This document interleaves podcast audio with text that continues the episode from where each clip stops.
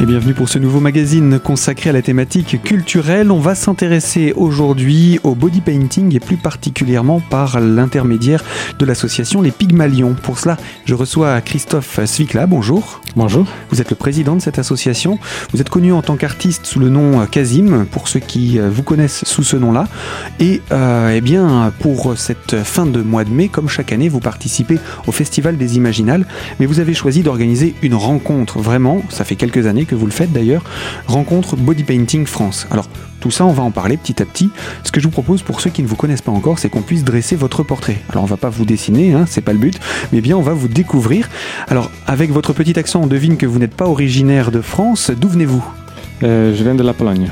Et ça fait combien de temps que vous êtes installé en France? Ah, Ça fait 4 ans que je suis en France, ici à Épinal. Qu'est-ce qui vous a amené à, au body painting? On va le découvrir parce qu'au départ, ça n'a pas été votre première formation. quel a été votre cursus?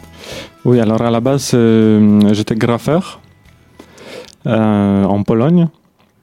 Et euh, seulement après, après six ans de, faire les graffitis, je me suis lancé dans le body painting. Et le graffiti, ce n'était pas un, votre métier? Non, non, non, c'était juste du une loisir. Passion, oui. Alors, à côté de ça, euh, il faut quand même vivre et donc vous avez suivi des formations? Oui, j'ai une formation dans la restauration, euh, particulièrement dans, en tant que serveur. C'était à quelle période cette euh, période de formation dans la restauration? Alors j'ai fait une formation dans la restauration en Pologne, j'ai fait un bac pro en Pologne entre 2002 et 2006. Et ensuite, je suis parti en France pour un apprentissage à Bar-le-Duc en tant que serveur. Et donc, euh, vous avez fait cette formation, vous avez poursuivi donc cette formation cette fois-ci en France.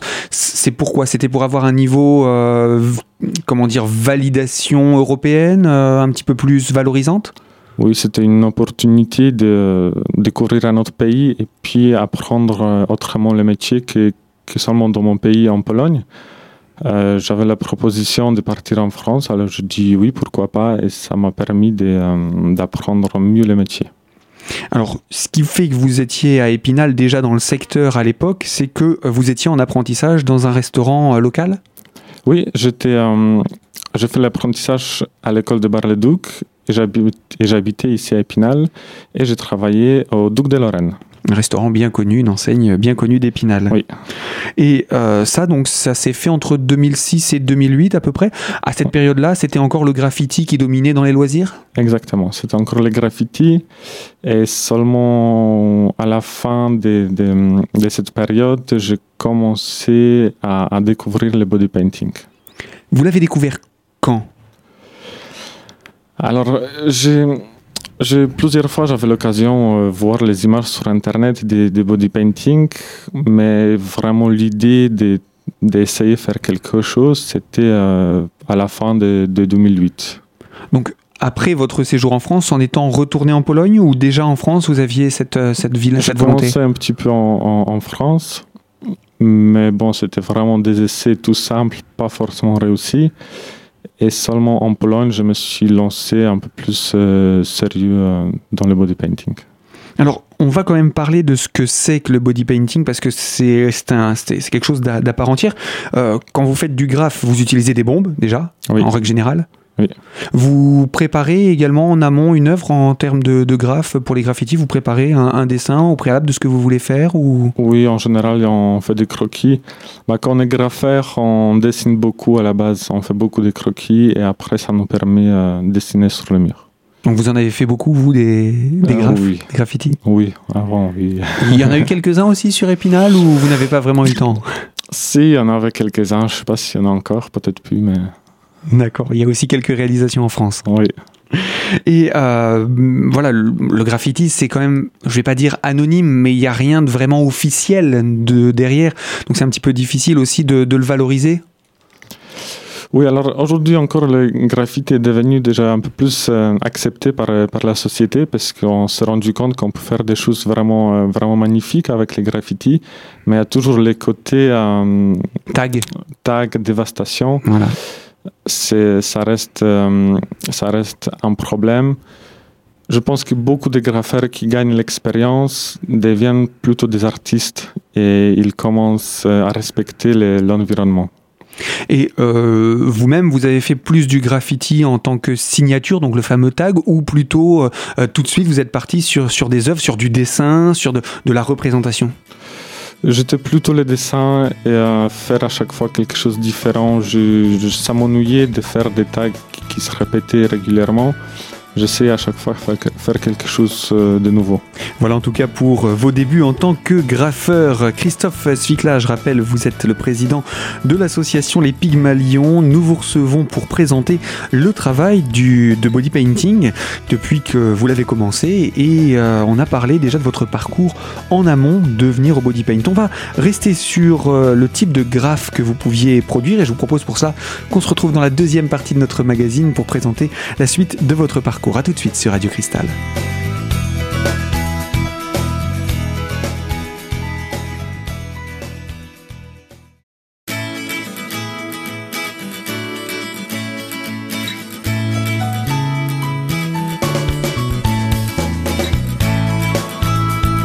L'invité de Radio Cristal, deuxième partie, toujours en compagnie de Christophe Zvikla, qui est euh, président de l'association Les Pygmalions.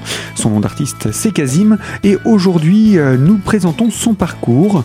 Et plus particulièrement, nous étions arrêtés dans ses débuts de graffeur. Alors, quel type de graphe faisiez-vous?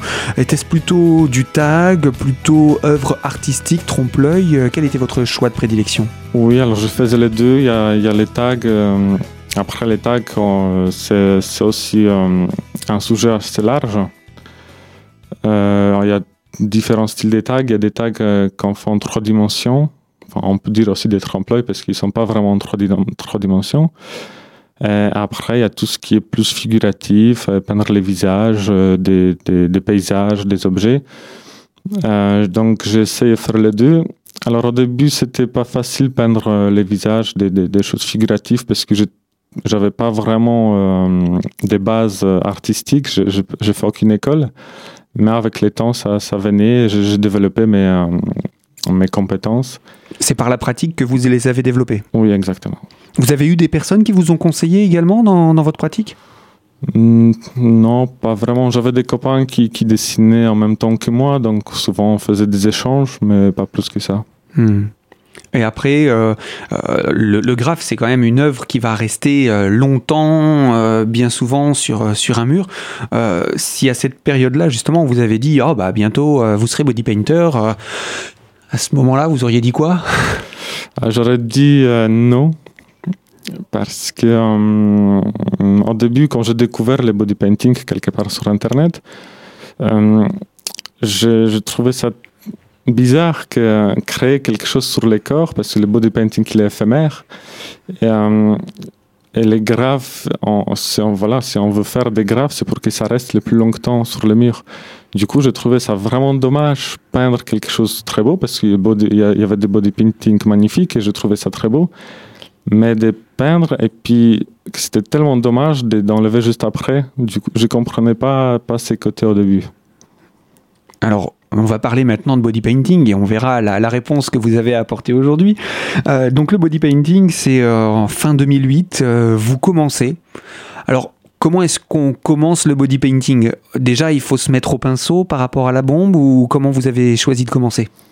Oui, bah, il fallait se mettre au pinceau parce que bah, tout d'abord, j'avais le problème de, trouver les produits adaptés au body painting, les peintures qu'on peut utiliser sur les corps. Parce que bien sûr, on ne peut pas prendre euh, n'importe quelle peinture. On ne prend pas la gouache.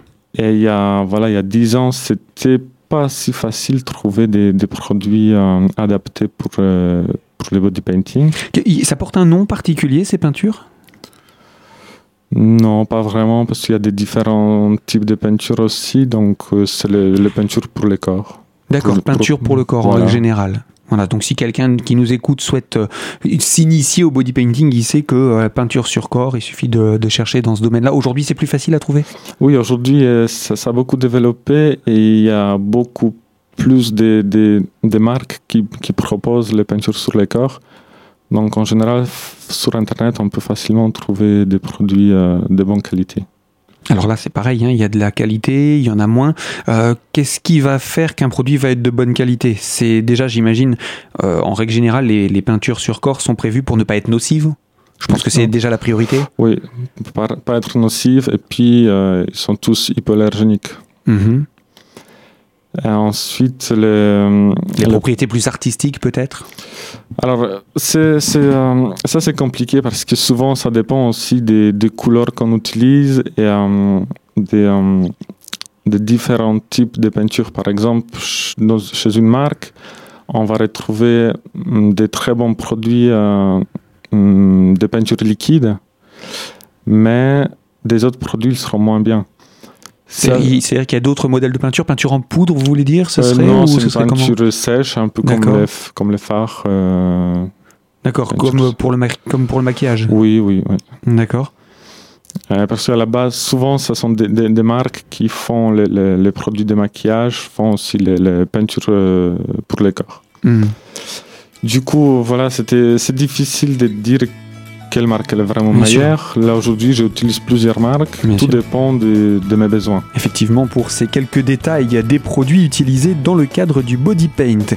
Nous allons poursuivre cette émission dans une troisième partie d'ici quelques instants pour savoir déjà comment on choisit ces produits pour choisir les meilleurs et également euh, le travail que vous avez effectué vous depuis euh, vos débuts en tant que body painter. Alors on se retrouve dans la troisième partie de ce magazine, l'invité de Radio Cristal. A tout de suite.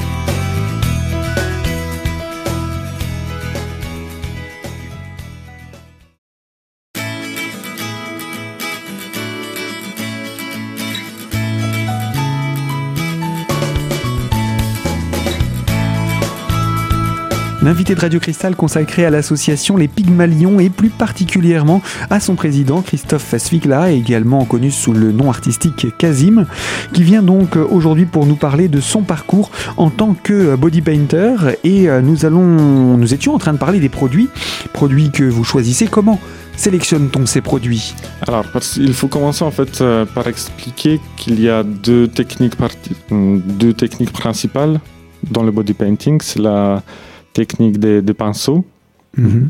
et la technique des airbrush, des pistolets à, l'air. D'accord, donc euh, euh, on va dire euh, propulsé par l'air, c'est d'accord. Mhm. Du coup, les peintures liquides en général on utilise dans, dans l'airbrush. L'airbrush, ok. Et,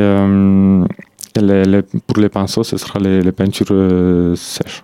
Alors, l'airbrush, ça permet, j'imagine, surtout de travailler tout ce qui est dégradé également de couleur?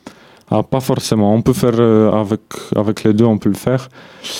Après, on, a on peut réussir des différents effets avec airbrush et souvent c'est aussi plus rapide. Mhm. Mais c'est plus cher et plus difficile à maîtriser. D'accord, ça demande une, technique particulière. Alors pour vous qui veniez de la bombe, euh, c'était plus facile l'airbrush ou le pinceau? Alors, euh, c'est compliqué parce que au début, quand je me suis lancé dans le body painting, je ne euh, connaissais pas encore airbrush. Euh, donc j'ai commencé avec les pinceaux. Qu'il a fallu réapprendre. Euh, oui, qu'il fallait apprendre parce que je connaissais pas du tout. Enfin, on a fait tous à l'école plus ou moins un petit peu de peinture au pinceau, mais c'était pas du tout l'outil que je maîtrisais. donc il y avait une barrière à franchir. Et après, j'ai découvert airbrush. Alors, c'est pas non plus tout à fait comme la bombe, mais effectivement, euh, ça m'aidait plus facilement à maîtriser l'outil. Quels sont les, les, les, avantages du pinceau par rapport à l'airbrush et quels sont ses points faibles? Bon, les points faibles, je pense qu'on a compris, c'est peut-être l'airbrush est plus rapide, mais il demande plus de maîtrise. Le pinceau, c'est peut-être plus adapté pour un débutant? Euh, oui, c'est sûr que si on commence le body painting, il vaut mieux commencer avec, avec les pinceaux, sauf si on est vraiment. Euh, si, sauf si on connaît l'airbrush avant, parce que mm l'airbrush, on peut utiliser dans d'autres domaines. Euh, par exemple, pour peindre les voitures. Mhm. Mais en général, il vaut mieux commencer avec les pinceaux. et puis, les pinceaux, déjà, on va utiliser en général pour peindre la base.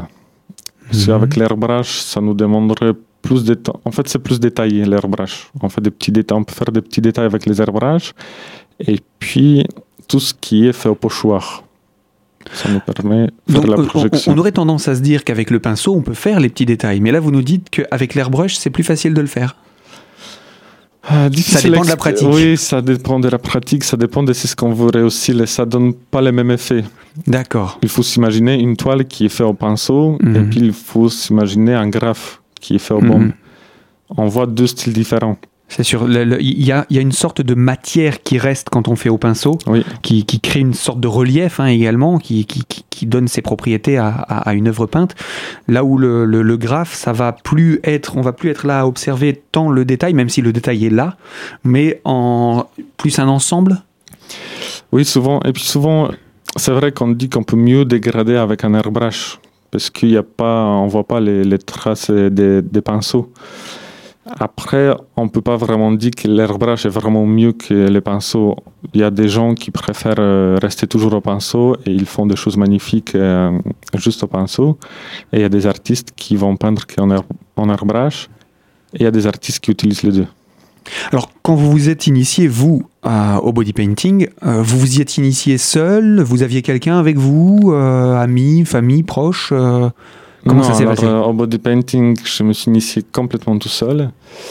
Au début, c'était un peu en cachette parce que j'ai- voilà, j'ai osé pas dire que j'ai fait du body painting parce que c'était un sujet encore un petit peu tabou. Euh, Aujourd'hui, c'est pas pareil. Je- On passe ce que autrefois, autrefois, c'était plus le regard d'un d'un artiste qui peint sur un corps, et aujourd'hui, c'est plus une œuvre sur laquelle un artiste travaille. oui. On peut dire que le regard a changé de cette Oui. manière-là. Ça, ça a beaucoup changé. Euh, les rapports avec les, avec les modèles. Et puis, tout court, le- le- la vision du body painting. Euh, Aujourd'hui, pour moi, c'est vraiment encore c'est comme, comme une toile et je me réalise vraiment euh, comme sur une toile. Alors, les, les modèles que vous avez, avec lesquels vous travaillez, ce sont... Alors, on va parler des premiers, hein, on va voir comment vous avez commencé, puis commencé euh, aujourd'hui. Au début, comment ça se passe, la rencontre avec un modèle? On apprend peut-être d'abord à se connaître, parce que j'imagine que on travaille pas sur un corps comme ça, c'est pas simplement une matière, c'est aussi un individu vous cherchez Euh, peut-être l'individu qui va dans le projet que vous avez envie de faire Oui, souvent, aujourd'hui, c'est ce que je fais. Je, si je, je prévois d'abord un projet, et ensuite, je cherche le modèle qui va bien correspondre au projet. Ou des fois, à l'envers, j'ai une, modèle, un modèle, et je vais adapter le projet qui, qui, qui, qui va mettre en valeur voilà, euh, le modèle. C'est très important de, que tous les éléments soient bien mis en place, en fait. Ce travail donc du body painter dans le choix de l'œuvre et du modèle pour qu'il soit approprié l'un à l'autre. Christophe, je vous propose que nous arrêtions ici cette présentation. On va se retrouver dans une prochaine émission, la semaine prochaine tout simplement, pour présenter le détail maintenant des rencontres de Body Painting France. C'est la quatrième édition qui se prépare pour le 29 mai prochain, dans le cadre d'ailleurs du Festival des Imaginales. Alors on se retrouve la semaine prochaine pour en parler plus en détail. Euh, Donc restez connectés à Radio Cristal et merci de nous avoir choisis.